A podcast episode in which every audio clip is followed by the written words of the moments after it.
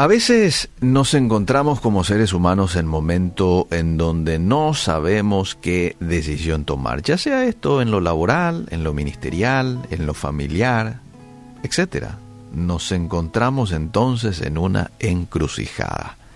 Encrucijada es un lugar en donde se cruzan dos o más calles, dos o más caminos. Es un panorama en donde hay varias opciones donde no se sabe cuál elegir.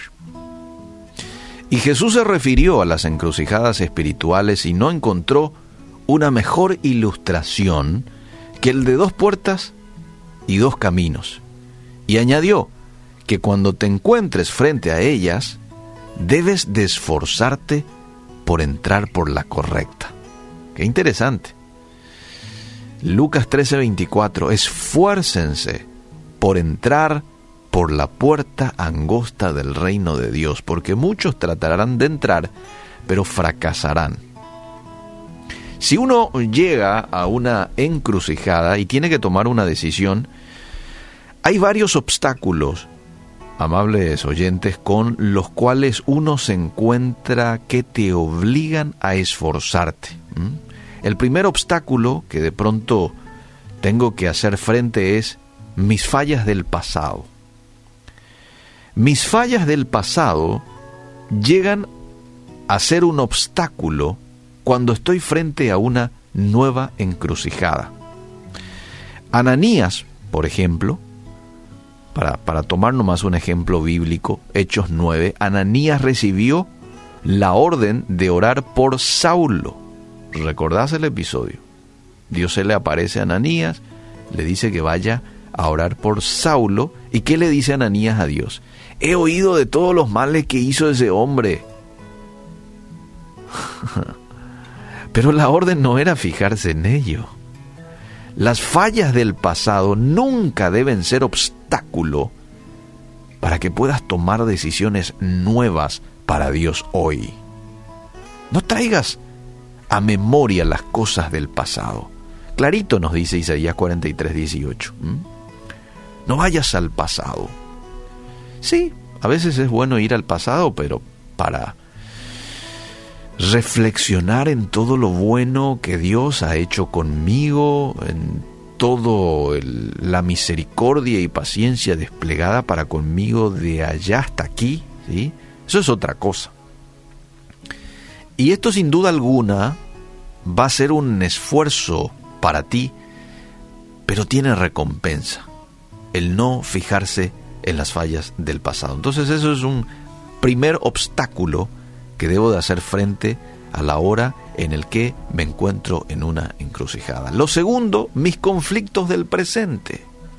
Es difícil tomar una buena decisión, amable oyente, si estás en conflicto.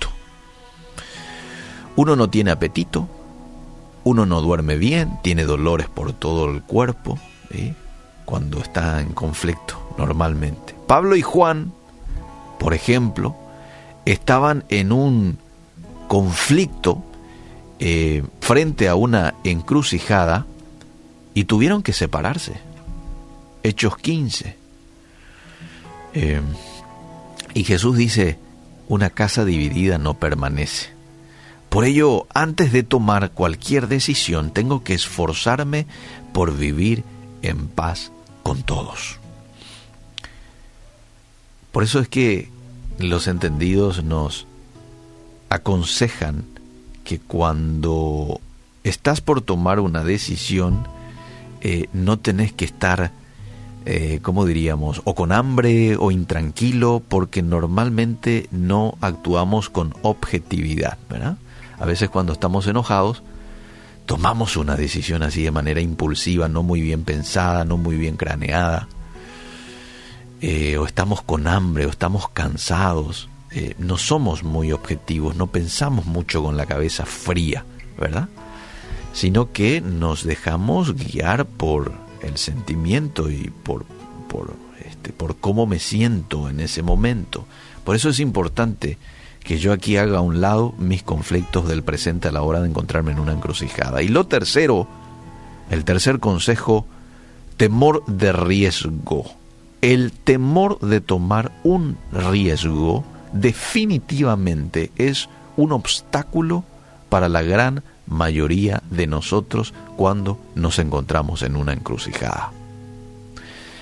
Pero el peor riesgo que uno puede tomar es no tomar el riesgo. El temor de riesgo se puede vencer siguiendo estos cuatro pasos que encontramos en la misma palabra de Dios. Detente, mira, pregunta y luego no te apartes de tu decisión que has tomado en oración. Estoy haciendo alusión a lo que usted encuentra en Jeremías capítulo 6, 16. Detente, mira, pregunta y luego no te apartes de tu decisión que has tomado en oración, porque se supone Dios te confirmó su voluntad para vos en ese momento, entonces no tenés que dejar, hay que perseverar, porque eso es lo que Dios ya te ha revelado, es su voluntad para ti. Amable oyente, al estar frente a una encrucijada en la vida y tener que tomar una decisión, tengo que recordar que vale la pena esforzarse porque el camino de Dios no es para mi mal, sino es para mi bien. ¿Mm? Tengo que dejar de ser fatalista. Solo porque fallé una vez en el pasado, no significa que tenga que fallar otra vez. Tampoco tengo que tener temor, porque Dios no me ha dado un espíritu de temor. Lo dice segunda de Timoteo 1:7, sino de poder, de amor y de dominio propio. Y finalmente, mi oración frente a una encrucijada siempre tiene que ser, Señor, hágase tu voluntad. Así como en el cielo se hace tu voluntad, así también que se pueda hacer en la tierra, en mi vida, en mi familia. Porque su voluntad, amable oyente, siempre es perfecta y agradable para mi vida. Lo otro muy importante que podés hacer también es tomarte una cita para estar a solas con Dios. ¿Mm? a tomar un café, a Dios, y estate con Él. Y decirle, Señor, me encuentro frente a una encrucijada en mi vida. Necesito desesperadamente tu guía para tomar decisiones que sean correctas. Estoy dispuesto a esforzarme por permanecer en tus caminos y seguir las órdenes que tú me das. Y no te olvides de agradecerle ya de antemano por guiarte por el camino correcto. Porque Dice la Biblia que Dios es un Dios que guía a sus hijos. Me mostrarás la senda de la vida, dice el salmista. Dios es un Dios que quiere revelarnos su voluntad para cada uno de nosotros. Pero tenemos que tomar el tiempo y seguir estos consejos que te van a ser útil en la vida práctica. Espíritu Santo, muéstranos tu voluntad. Muéstranos cuál es el camino correcto que tú quieres, quieres que cada uno de nosotros tomemos.